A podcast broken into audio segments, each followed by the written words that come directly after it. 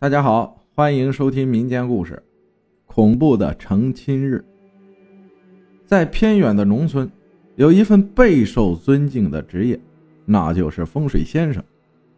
取名字、算八字、墓葬择地、看日子等等，他们成了村子里面的文化人，是村子众人的精神寄托。龙老爹今年六十多岁了，为人憨厚耿直，由于耳朵失聪。又有一个年近三十岁的儿子，所以人叫龙老爹。龙老爹今天找到村子里一个姓刘的风水先生，进门就客气地说：“老先生，我儿子快成亲了，请你帮忙看一个好日子，多谢了。”刘先生坐在椅子上，备受尊重地捋着胡须说：“龙老爹客气了，都是同一个村子的人。”不必多礼。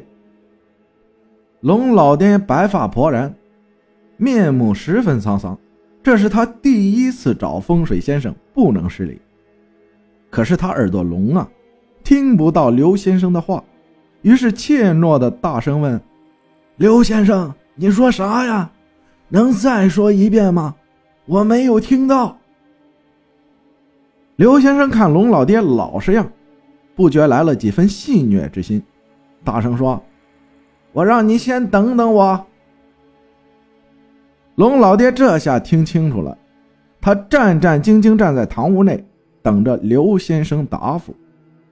姓刘的看了一会儿黄历书，又算了一下龙老爹儿子的生辰八字，没多久就出门对龙老爹说：“下个月初九是好日子。”你们在那天操办婚事吧。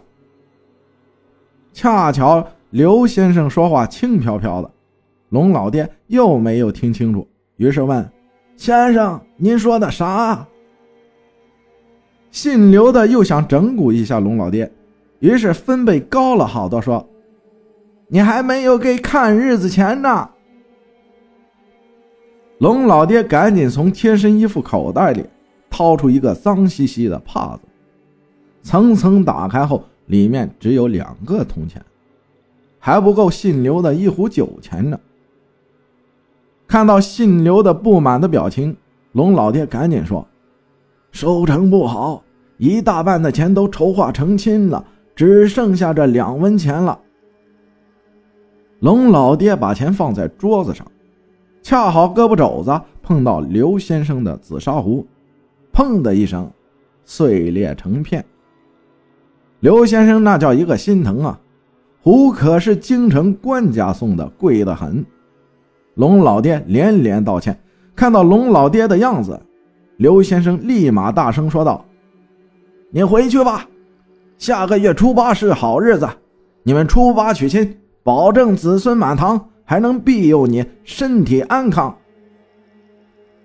龙老爹一听，大喜过望，就差给姓刘的磕头作揖拜谢了。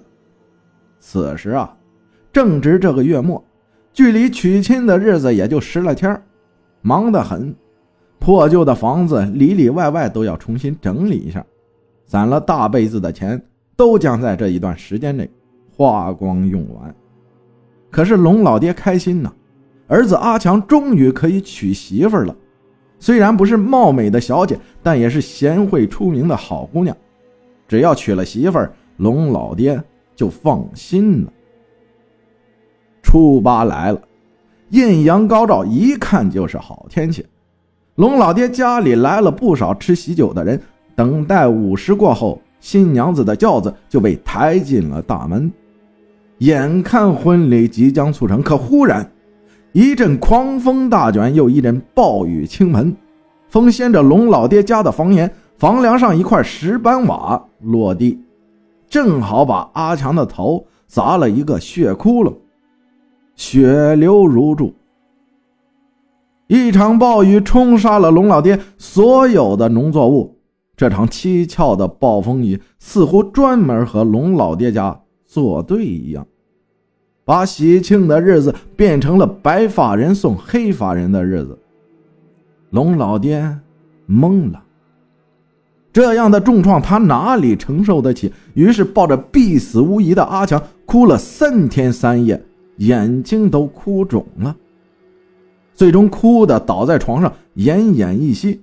任人叫他，他都不应不理。后来，龙老爹的大门和窗户都紧紧的关闭着，宛如铜墙铁壁一样，任何人都打不开。可怜的龙老爹一个人把儿子拉扯大，却遭遇如此，不仅亲成不了，而且死了儿子。于是自己在房间里不吃不喝不出门，这肯定是活不了了。这件事儿，除了姓刘的先生，没有人知道原因。其实姓刘的给龙老爹一个最可怕的结婚日子：初八，既嫁娶既聚众，违者则有血光之灾。说实话，知道龙老爹的消息后，姓刘的心里十分忌惮。那几日，他不仅不帮人算命看日子。还准备去远方游历一番，等待一年半载再回到村子。等龙老爹和他儿子的尸骨埋了，怨气散了，估计也没有什么事在心里硌得发慌了。姓刘的心是那么想的，却也是那么做的。他离开村子，来到了一个江南城市，车水马龙的街道。姓刘的为了营生，摆了一个摊子，无非是用竹竿挑着白布条。上面写着几个“赛神仙”大字，一身道衣，显示出自己高深莫测的样子，还让别人称呼自己“刘神仙”。刘神仙会一些空中燃符的技法，还会撒米成火、画符等，一身装备齐全的很，因此很快打响了自己的名气。找他算命测字的人络绎不绝，甚至还有人让他帮忙抓鬼。至于抓鬼之事，他总是摇头，说：“天机之事，不涉足。”刘神仙在民众心中成了有操守的大师，人人都尊重无比。为此，他过得也十分富足。一日，一个耄耋老者到刘神仙的摊子，低着头，佝偻着背，满头白发如霜雪一般。他声音沙哑，眼睛红肿。刘神仙觉得他似曾相识，但又一时想不起是谁。老者说：“刘神仙，帮我算一下日子，什么时候下葬好呢？”刘神仙问：“呢，家里有死的人吗？”老者说：“有，死了快三个月了，还没有下葬。”刘神仙问：“是谁？”是我，刘神仙惊讶道：“你不是活得好好的吗？”老者说：“没有，我死了，这是我的鬼魂。”刘神仙一身冷汗，因为他突然想起了龙老爹，他越来越觉得这个老人就是龙老爹。可是再想想看，哪里有什么鬼怪？再说。龙老爹一双耳朵聋得很，非得打雷的声音才听得到。而此老人虽然苍老，但耳聪目明，也许二人长得相似而已。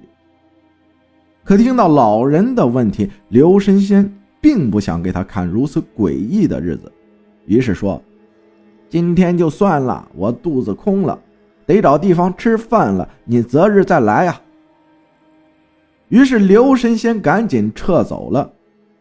话说，刘神仙撤走后，晚上时不时的都会做梦，会梦到村子里面的龙老爹，独自抱着儿子腐烂的身体，一边面色惨白的望着刘神仙：“你为什么给我儿一个忌日？你害死他的，我要你偿命！”龙老爹慢慢的往刘神仙身边爬。刘神仙却纹丝不能动，害怕至极。一个冷颤，刘神仙醒了，就像生了一场重病，乏力的坐都坐不起。可过不久又睡了，一会儿梦到耄耋老者，老者抬起头，冰冷冷的催促：“赶紧给我看日子，我还没有下葬，身体都快腐烂了，赶紧。”一定要选好日子啊！老者说完，那双眼如死鱼一样盯着他，看得刘神仙浑身起鸡皮，再次被吓醒。这样的日子反反复复半个月，刘神仙受不了啊！他精神极差，面如枯槁，似一股清风就能将他刮跑一样。刘神仙再也不想饱受摧残了。这一天，他打着旗号走去街道，他决定找到那个老者，找出扰乱生活的真正原因。忽然，他看见原来的摊子有一个穿道衣的人在给别人算命，这明显是鸠占鹊巢。刘神仙心里一股无名火熊熊燃烧，究竟是谁敢用他的摊子打的他的旗号，还穿的和他一模一样的衣服？并且，并且还和他一样的面孔。他一步一个趔趄的走过去，用尽浑身的力气问：“你是谁？你为什么用我的摊子？为什么挂我的名号？用我的脸？”那个假冒的刘神仙一脸神秘的说：“我要你给我算一个下葬的日子，你又不肯，我就自己来了。”原来是那个毛爹老者，刘神仙死死地盯着假刘神仙，他仿佛看到对方的佝偻样子，还看到抱着尸体的龙老爹。龙老爹突然抬起头和他对视片刻，说：“来呀，来陪陪我儿子啊！”刘神仙脚步一晃，吓倒在地，头部正好磕在一块尖锐的石头上，血流如注。宛如死去的阿强，眼看就不行了。假刘神仙冷冷地望着抽搐不已的刘神仙，似乎在说：“自作孽不可活。”其实呢，龙老爹根本就没有死。关门闭户的那几日，他问门外的一棵柳树精救了。由于柳树精常年受龙老爹家的烟火。又知道事情的来龙去脉，因此愿意帮助龙老爹报仇。猫爹老者是柳树精，假刘神仙也是柳树精，真正的龙老爹则在村子里面种庄稼呢。听说耳朵不聋了，只是死去的阿强再也救不活了。没有人知道，龙老爹又增加了一个爱好，就是喜欢到院子里面的柳树下。说说笑笑。